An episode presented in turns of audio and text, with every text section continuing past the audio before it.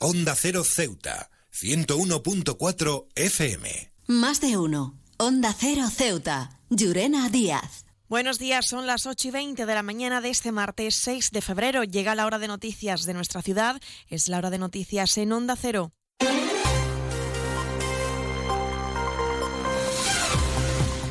Y comenzamos, como siempre, nuestro informativo conociendo la previsión meteorológica. Según apunta la Agencia Estatal de Meteorología, para la jornada de hoy tendremos cielos parcialmente cubiertos, temperaturas máximas que alcanzarán los 18 grados y mínimas de 13.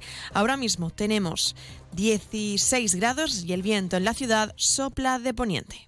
Servicios informativos en Onda Cero Ceuta. Pues entramos de lleno en nuestros contenidos y el Partido Popular ha trasladado algunos de los asuntos elevados en el Congreso y en el Senado. Se ha referido a la ley de amnistía, al Plan Hidrológico Nacional o el blancamiento, dice de Bildu. El diputado popular Javier Zelaya también se ha referido a los supuestos rumores de que el Gobierno prorrogará los presupuestos de este año y los prejuicios que esto va a ocasionar para nuestra ciudad. Si eso ocurriese y entrásemos en prórroga, ¿cuál sería el efecto para Ceuta? Que todos aquellos compromisos y promesas del Gobierno socialista de inversiones para el desarrollo del plan integral decaerían en 2024 y nos encontraríamos con otro año perdido para muchas de las iniciativas y de las promesas del gobierno de Pedro Sánchez con el consiguiente perjuicio para nuestra ciudad. Sobre cuestiones que afectan a Ceuta, también el Senado del Hacking Abdeselán ha adelantado que el Partido Popular estarán pendientes de las iniciativas y promesas puestas en marcha por el Ministerio de Sanidad para resolver los problemas que afronta la ciudad autónoma en materia sanitaria, como es el déficit de profesionales médicos o la consideración de zona de difícil cobertura. Las iniciativas que estamos llevando a cabo están teniendo su respuesta, pero no del todo favorables de momento. Daremos un margen de tiempo pero seguiremos en el empeño de intentar solucionar para mejorar la situación sanitaria. Eh, hemos asistido a muchísimas reuniones, hemos asistido a muchísimas eh, interpelaciones, muchísimas iniciativas, mociones, pero algunas han caído en, la dejadez, pero otras parece que están teniendo ahora su respuesta. Además, los populares han solicitado una audiencia con el director general de la Guardia Civil, Leonardo Marcos, para conocer los planes y proyectos que el Ministerio del Interior tiene destinado para este cuerpo. La senadora, del PP, Cristina Díaz, lamenta que el gobierno de Sánchez no haya cumplido sus compromisos para Ceuta, como el plan de integral e infraestructuras para la seguridad del Estado. Estos planes incluían medidas como incrementar la seguridad en ciertas áreas de la ciudad, reforzar las plantillas de la Guardia Civil, también de la Policía Nacional, mejorar las instalaciones de las fuerzas y cuerpos de seguridad del Estado, además de construir la ansiada comandancia de la Guardia Civil en el antiguo Parque de Artillería en San Amaro, que debería de haber comenzado, según habían anunciado, en el primer semestre de 2023. Y todo parece indicar que habrá que esperar mucho más si es que llega a darse las circunstancias de que se construya. Y sobre estos asuntos ha pronunciado el Partido Socialista que lamenta la deslealtad, dice, del Partido Popular por las críticas sobre el plan estratégico.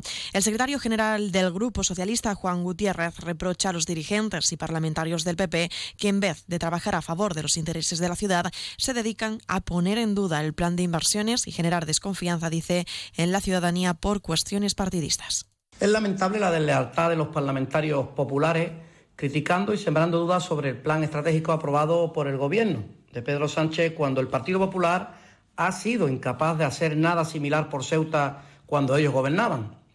El plan estratégico, con inversiones sin precedentes en la historia de Ceuta, es un instrumento clave para, para el futuro de nuestra ciudad, pero necesita el impulso y el compromiso de todos y no las críticas gratuitas para salir en los titulares, socavar la iniciativa y sembrar la desconfianza entre los ceutíes por intereses partidistas. He viajado por todo el mundo y de Ceuta me encantan las murallas reales, el parque mediterráneo, las vistas desde los miradores, pero su café, vaya café, uno de los mejores que he probado y de eso sí que entiendo, café borrás, el café de Ceuta. Seguimos con otros asuntos. Vox Ceuta respalda la denuncia de Jucil relacionada con que la Guardia Civil no cuenta con un protocolo claro de actuación refiriéndose a la oleada de entrada de inmigrantes ilegales que se está produciendo en nuestra ciudad. El líder de la formación, Juan Sergio Redondo, señala que son casi un centenar las personas, la mitad de ellas menores, que han conseguido llegar a Ceuta en tan solo una semana. Por todo ello, Vox lamenta que los guardias civiles tengan que enfrentarse a estas situaciones, dice, bajo la presión de la incertidumbre jurídica. Estamos viviendo cifras insoportables de inmigración ilegal, tanto de adultos como de menores, en Ceuta y en toda España, como vemos todos los días en Canarias y recientemente en Granada.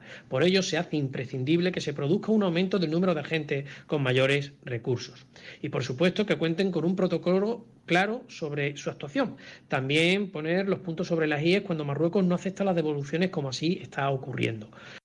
CESIF es otra clase de sindicato. Independiente y profesional, transparente y cercano.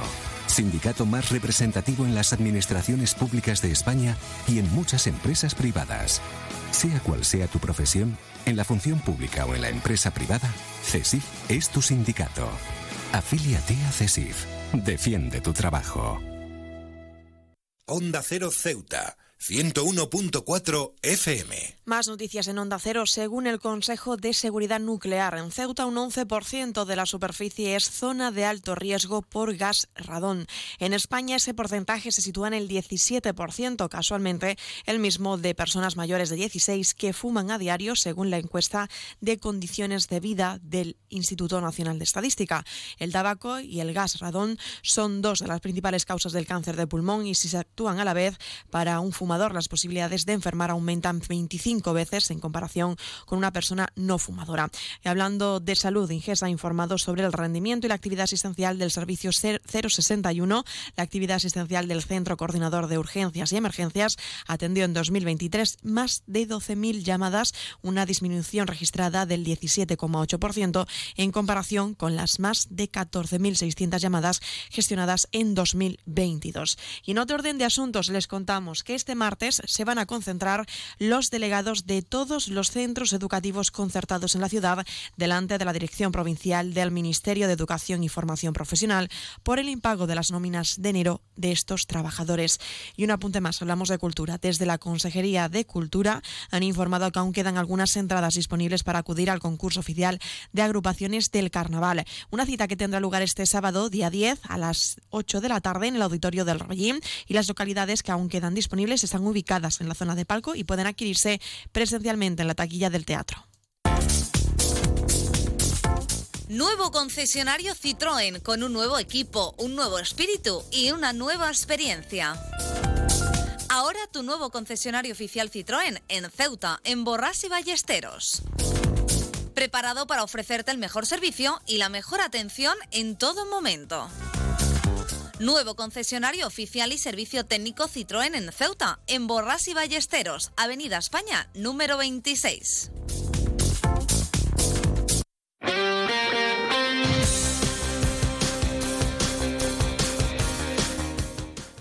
Y es momento de conocer ya la información deportiva. Les contamos que el Club Sepay ha participado en la primera Liga Nacional de Karate en las categorías alevín, infantil y juvenil en una competición celebrada en la localidad de Ávila.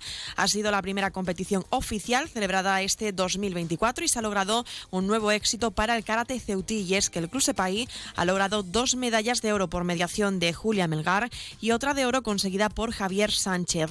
También se ha logrado tres medallas de bronce en esta misma competición por Adrián Adriana Márquez y Vega, Vega Tinoco y Josué García.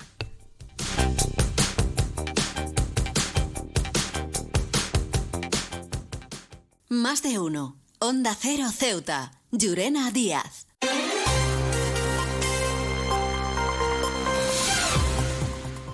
Y nos estamos acercando ya a las ocho y media de la mañana y como siempre el pueblo de Ceuta, el referente en prensa escrita para todos los ceutíes, nos presenta su noticia de portada. Celaya advierte sobre las consecuencias para Ceuta de la falta de una ley de presupuestos. Se quedan ahora en la mejor compañía, la de más de uno con Carlos Alsina. Nosotros regresaremos a las once y tres minutos para contarles a modo de titulares las noticias más destacadas del día y como siempre a partir de las doce y veinte contaremos con nuestro espacio más de uno Ceuta de la mano de nuestra compañera Carolina Martín. Recordarles que pueden seguir toda la actualidad de Ceuta a través de nuestras redes sociales.